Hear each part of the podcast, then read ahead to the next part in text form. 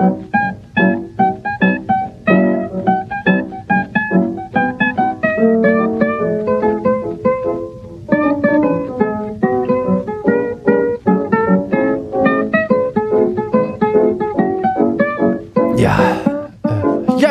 Hallo, hier ist äh, wieder der Daniel zu einer weiteren Folge vom Horror Oktober, äh, dem Monat, in dem es darum geht, 13 Horrorfilme zu gucken. Und ich bin heute nicht alleine, sondern ich habe mir großen Experten auf, äh, in dem Bereich, in dem Genre äh, zugeholt.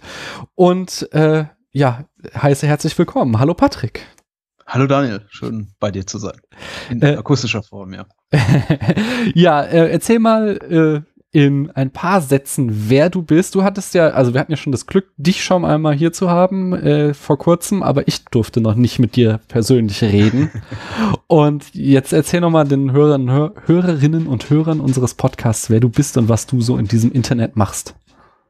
Ja, in diesem Internet vor allem, in der, in der, in der, heißt es Podcastosphäre? Man spricht immer von der Blogosphäre, aber ich weiß gar nicht, wie das jetzt für Podcaster heißt. Also, äh, wahrscheinlich, Podcast Universe äh, bewege ich mich äh, in, in der Funktion eines, eines Co-Moderators und Produzenten eines äh, Podcasts, der mittlerweile auch seit so knapp viereinhalb Jahre besteht. Der nennt sich Bahnhofskino und darin reden wir primär über Genre-Kino, also Genrefilme, auch mal den einen oder anderen Blockbuster oder Independent Film, aber primär bewegen wir uns tatsächlich im, im, im Action, Science Fiction, Fantasy und Horror-Genre, was so äh, primär auch in den Jahrzehnten der 70er, 80er Jahre und das äh, macht schon Spaß. Jede Woche zwei Filme und äh, haben das jetzt insgesamt, glaube ich, für ungefähr 300 bis 350 Filme getan. Also machen das schon eine Weile und äh, ja, der Spaß hört niemals auf. Wir hoffen, das auch noch ein paar Jahre weiterzumachen. Fein.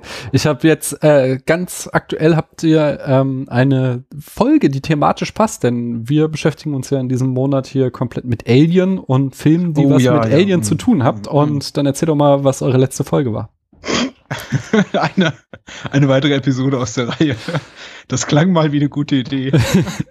Spaß äh, über alle ähm, Alien-Filme, also oh, Teile der, der Alien-Reihe zu sprechen, also die, die, die fußen auf äh, Ridley Scotts Original auf 1979 und dazu gehörten für uns dann eben auch die zwei äh, Spin-Offs zur Reihe, genauso wie das Prequel, über das wir noch zu sprechen haben in Kürze. Und die zwei Spin-Offs sind eben die beiden Alien vs. Predator, beziehungsweise Aliens vs. Predator, also ja, der Titel des Sequels, Filme. Ja, und die sind, ähm, sind minder gut. Ach. Muss eben auch mal äh, wegrezensiert werden. Ja. Ich habe die beide auch vor Jahren gesehen und kann mich gar nicht dran erinnern. Aber ich mochte. Ja, so, so, geht's vielen, ja. ich mochte eure Besprechung sehr. Hat, hat mir sehr viel Spaß gemacht. Ähm, ich glaube, wir, wir steigen jetzt auch gleich mal ein. Äh, und zwar wollen wir heute über äh, den Film Der Blob oder The Blob aus dem Jahr 1988 sprechen. Ähm, ein Remake des gleichnamigen Films aus den 50ern. Ähm, bei der Version von 1988 äh, führte Chuck Russell Regie. Ähm, der hat so Filme gedreht wie 1987 sein Debüt. Das war A Nightmare on Elm Street 3.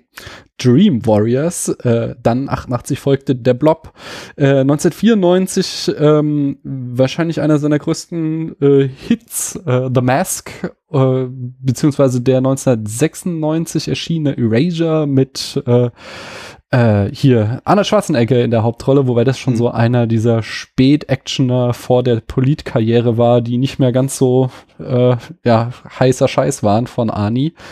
Ähm, ja, das sind wahrscheinlich aber trotzdem die beiden erfolgreichsten Filme von dem Mann und sein ähm, bislang letzter Film war eben aus diesem Jahr I Am Wrath. Ähm, das Budget von The Blob lag bei äh, 19 Millionen Dollar. Ja, das ist ja. für so einen Horrorfilm schon ganz schön ordentlich und es hat ihm auch das Rückgrat gebrochen, denn er hat nur 8 Millionen eingespielt und damit war er ein großer Flop. Und in der Besetzung haben wir Kevin Dillon in der Hauptrolle von Brian Flagg, äh, Shawnee Smith als Mac Penny, äh, Donovan Leach Jr. als äh, Paul Taylor, oh, äh, Jeffrey DeMunn als Sheriff Herb Geller, Joe Seneca als Dr. Meadows. Äh, sagt dir irgendeiner dieser Schauspieler etwas? Äh, ja, ja, doch. K klar, also eine, ähm, einen, hast, einen hast du verschwiegen, der, der ah. mir immer als erstes ins, ins, ins Gesicht äh, springt, ja. ist, ist Paul McCrane, als mhm. äh, hier bekannt als, als äh, Chirurg aus Emergency Room, beziehungsweise als einer der Handlager. Ah, okay, ich habe äh, Emergency Room nie aus, gesehen. Aus, von aus, aus Robocop, äh, der, äh, der junge Mann nämlich, der damals irgendwie zersplattert an der Windschutzscheibe von Robocop oder beziehungsweise von, von seinem Boss. äh, äh, und äh, der spielt eben den Deputy, äh, das ist Paul McCrane und äh, den äh, finde ich ja immer äh, ganz famos. Äh, ansonsten eine ne Menge tatsächlich äh, Gesichter beziehungsweise mhm. Namen, die einen nicht, glaube ich, sofort anspringen, aber die sehr oft in die Kategorie fallen. Hast du doch schon mal irgendwo gesehen? Äh, Kevin Dillon, natürlich, äh, genauso wie Menschen wie Frank Stallone, der schnell mal in die Kategorie geschoben wird, zu Recht ist das nicht der kleine Bruder oder große Bruder von. und äh, zu dem wird auch noch ein, werden auch noch ein, zwei Sachen zu sagen sein. Aber ähm, Shawnee Smith ist natürlich auch in, in, in Genre-Kinokreisen auch eine bekannte Größe, nicht zuletzt durch ihre sehr prominente Rolle in der Saw-Reihe. Also ja, ähm, ich darf das jetzt eigentlich nicht spoilern, weil sie eigentlich so eine richtig prominente Rolle bekommt, eigentlich erst ab Teil 2 und das ist ein riesen Twist dann am Ende von Teil 2. Okay. Aber äh, sie ist äh, eine sehr wichtige Figur in dieser Filmserie, ja. Ich habe ich hab die Saw-Reihe nie gesehen. Das ist so eine, also so Torture-Porn, damit kannst du mich wirklich jagen. Das ist Ach. ein Genre, in das ich, auf das ich mich nicht einlasse irgendwie. Sorry, da bin ich raus.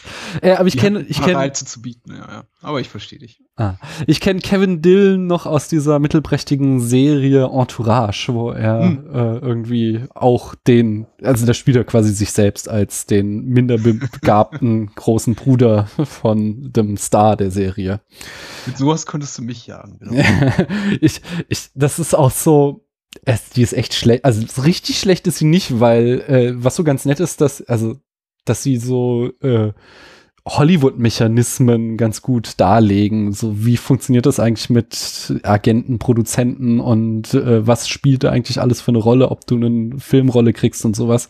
Das fand ich so ganz spannend, aber sie ist halt irgendwie, äh, es, es ist halt echt irgendwie eine Soap-Opera mehr oder weniger. Und ich weiß auch nicht, es, es war so eine Serie, die ich mal irgendwie an so einem Wochenende weggeguckt habe, weil die auch sehr kurze Folgen hat und äh, ich möchte nicht weiter darüber reden. äh, erzähl du uns doch lieber mal die Handlung in fünf Sätzen von The oh. Blob. Ähm, sehr komplex. Ich, ich hoffe, ich schaffe das in fünf Sätzen, aber äh, die, die unglaublich komplexe äh, Handlung dieses, dieses ähm, The Blob Remakes würde ich folgendermaßen umreißen. Äh, ein, äh, ein Meteor rast vom Himmel herab auf die Erde und äh, steckt ein und drin sind keine grünen Männchen, aber ein Kluppen rosa Gelee und äh, als erstes trifft ein Obdachloser darauf und diverse andere Bewohner einer US-Kleinstadt bieten sich als unfreiwillige Nahrungsquelle für dieses äh, blubberige Wesen an und da stellt sich dann doch die Frage, wessen Gesicht und andere Extremitäten wird dieser galertartige Blob als nächstes weglutschen und welches Tier ist eigentlich auf dem Kopf von Kevin Dillon gestorben? Äh, auf dem Kopf ist ja wohl eher von hier äh, Shawnee Smith gestorben. Ich finde, die hat so die, die, übelste 80er Jahre Matte, die du dir vorstellen kannst. So eine Fokuhila, die noch so hochtupiert ist. Ja, ja, ja. ja. Also, das ist auf jeden Fall, da, da, da schenkt sich, da, da schenkt keiner dem anderen was. Da das geht frisurentechnisch einiges, ja. Ähm, Kevin Dillon ist mir in dem Film eher als der schlechteste Motorradfahrer ever aufgefallen, weil ich glaube, bei jeder Kurve fällt er hin. Ähm, nun gut. Aber bevor wir so richtig einsteigen, sag mir doch mal, wie, wie hat dir der Film gefallen? Ich, äh, ich mag den Film sehr gerne. Ich kann es wirklich äh, schwerlich nur heute äh, unbefangen beurteilen, weil der Film mich wirklich habe seit, seit frühester Jugend verfolgt. Und zwar war es auch immer so einer der Filme, die auch schon zu einer Zeit, in der ich noch alles äh, ger gerne zensiert im Fernsehen gezeigt wurde, wenn dann überhaupt mal Horrorfilme im Kino, im, im Fernsehen liefen, war der Blob immer so einer der wenigen erwachsenen Horrorfilme, also wirklich brut brutalen Horrorfilme mit durchaus äh, pikanten Gewaltszenen, die dann un unzensiert im Fernsehen gezeigt werden durften. So kann das Ding war, vielleicht noch ein anderer in der Reihe und äh, ein, zwei andere Titel werden da noch zu nennen. Aber der Blog, der lief immer sehr oft bei, bei Pro7 und Sat1 in den frühen 90ern. Eigentlich habe ich das Gefühl, so in meiner Rückblicken fast, fast monatlich. Ist wahrscheinlich eine Erinnerung, die nicht ganz korrekt ist. Aber ich habe ihn wahnsinnig häufig gesehen und irgendwann dann auch auf VHS gebannt und dann noch öfter geguckt und äh, jetzt viele Jahre nicht mehr wieder gesehen und war dann doch ein bisschen gespannt,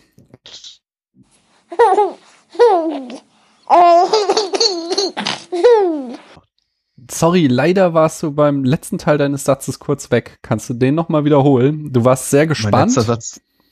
Ich war sehr gespannt, wie mein Eindruck ausfallen würde auf äh, äh, wie wie mein Eindruck ausfallen würde. Krieg ich den Satz noch zusammen? In äh, Bezug auf die Sichtung von The Blob, gerade nochmal rausgeblättert.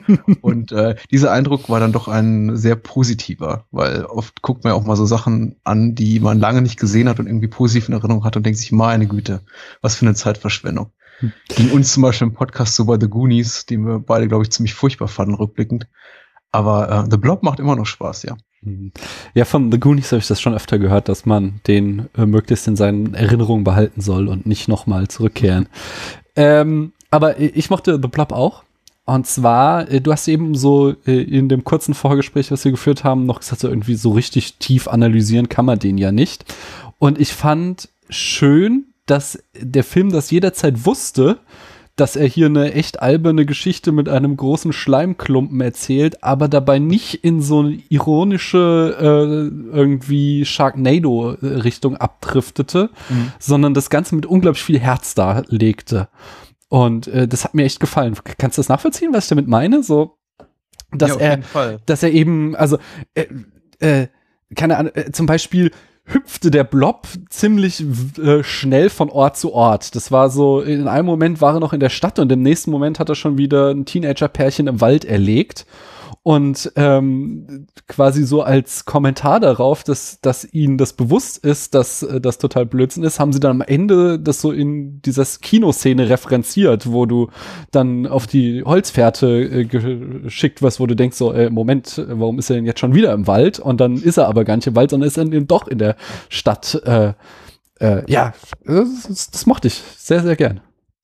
Ja, ich ich denke auch, dass äh, einen wichtigen Punkt erwähnt, der zum, zum, zum Erfolg des Films beiträgt, also zu seinem Erfolg in, in, in Sachen ja, Unterhaltungswert, weil ich auch denke, dass er sein Publikum eben kennt und auch ernst nimmt. Du hast eben Sharknado erwähnt und da gibt es gibt ja jede Menge dieser dieser mhm. Monster Horror Monster Spoofs oder oder Actioner, die irgendwie halt so spoofig sind und äh, ich habe immer bei denen so das Gefühl, das sind eigentlich Horrorfilme oder ähm, Monster-Horrorfilme für Leute, die Horrorfilme hassen.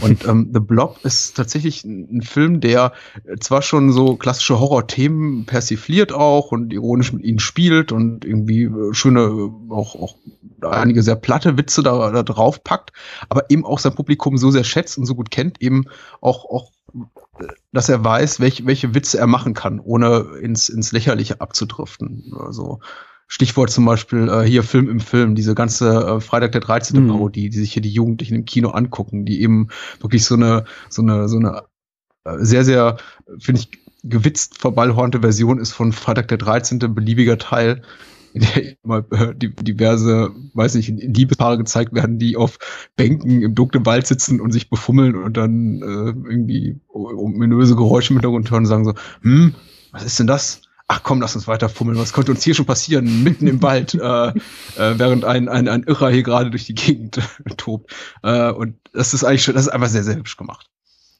Ähm, ich, äh, genau, was mir noch auffiel, ist, ist, dass der Film auch teilweise dann unglaublich schonungslos ist, ähm, dass er äh, quasi Menschen umbringt, von denen ich es äh, aus der Genre-Logik nicht erwartet hätte, nämlich einfach Sympathieträger. Also das ist einmal, wo du die Kinder erwähnt hast, äh, der äh, beste Freund vom kleinen Bruder von ja. Mac wird äh, einfach schonungslos getötet.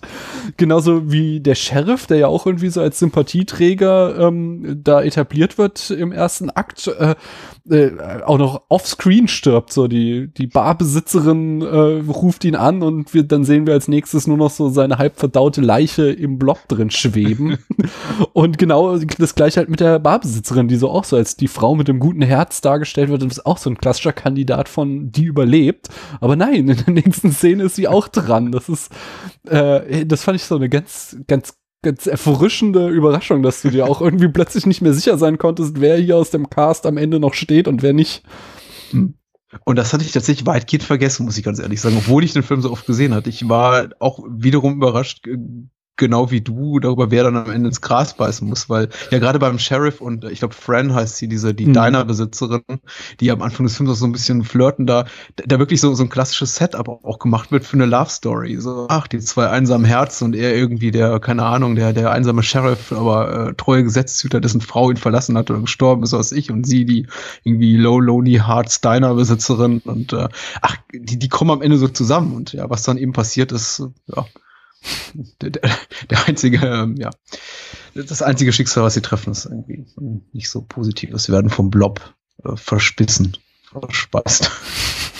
Ähm, aber ich muss ein paar, zumindest kleine Kritikpunkte auch äußern. Mhm. Und zwar, ich fand ihn manchmal, ist er, war er doch etwas so zu verkürzt erzählt. Das fiel mir besonders auf, als ähm, da der Freund von Mac ganz am Anfang im Krankenhaus verdaut wird und wir dann so einen harten Schnitt kriegen, wo sie schon irgendwie in den Reihen der Polizei ist und sie uns schon erzählt, dass die Polizei ihr nicht glaubt und irgendwie fehlte mir da so die Szene, wo äh, denn sie das überhaupt die Szene der Polizei erstmal beschreibt oder habe ich das nur verpasst? Ich weiß es gerade nicht genau. Nein. Das war irgendwie sehr, sehr merkwürdig. Und das andere ist, dass mich äh, am Ende dann doch sehr stark dieser böse Doktor von dieser äh, Militärorganisation genervt hat, weil der einfach äh, eine wandelnde Exposition war. Das kann ich nicht leiden, wenn halt ein Charakter da steht und einfach nur dafür da ist, den Evil Plan zu erklären. Wobei ich da wieder ganz charmant fand, dass der Blob die Dinosaurier ausgelöscht hat.